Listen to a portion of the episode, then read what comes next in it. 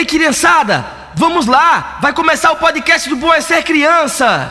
Bom é ser criança, nosso podcast já vai começar. Você pode ouvir da sala, alegria que não pare, o importante é participar. Bom é ser criança, tem um monte de adivinhação. Contagiam e brincadeiras pra animar o coração. Bom é ser criança!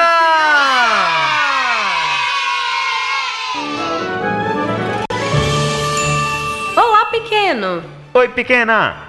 Eu sou a Kai Eu sou o Marcos. e você está ouvindo o podcast Bom é Ser Criança. Um verso aqui, outro verso ali, Uma rima ali, outra rima colar. um estrofe por cá. Deixa sem rima mesmo. Afinal, tudo é poesia. O episódio de hoje é especial com uma poesia do Ricardo Azevedo. O Ricardo é um escritor e ilustrador paulista. Ele se intitula como amante de papelarias. Ele nasceu em 1949 e de lá pra cá já escreveu mais de 100 livros para crianças e jovens. Muita coisa, viu? Ele conta que desde criança gostava de entrar na papelaria e ver os lápis, os cadernos coloridos, os barbantes, as fitas adesivas, os envelopes e ficava encantado com tudo aquilo. E quem não gosta daquele cheirinho de mistura de papel novo, tinta, cola e grafite? E desse universo de materiais e instrumentos que saíram várias ideias de escrita de Ricardo Azevedo. Um pouco dessas características do autor você confere agora no poema Apagador.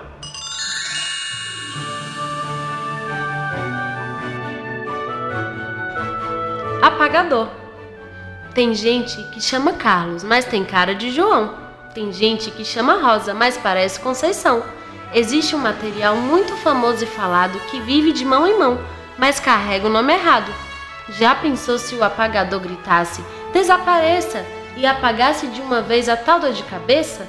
Seria uma maravilha! Que sorte grande e amiga se o citado apagador curasse a dor de barriga. Ele chama apagador, apagar ele costuma, mas dor com certeza não sabe apagar nenhuma. Já pensou se apagador apagasse dor de dente, dor de unha, dor de ouvido, toda a dor que dá na gente? E a dor de cotovelo, quem apaga, meu senhor? E quando vem a tristeza, quem vai apagar a dor? A verdade verdadeira, vou repetir, minha gente. Apagador não apaga dor nenhuma, infelizmente.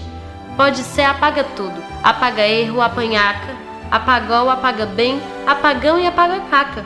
Mas melhor pensar mais um pouco. Nome não brota do chão. Quem tiver alguma ideia, por favor, levante a mão. Por isso chegou a hora. Quem não trabalha não come. Pensando no apagador, vamos bolar outro nome? Pode ser apagadão, apagamundo, apagueiro, apagasneira, apagalho, apagoso e apagadeiro.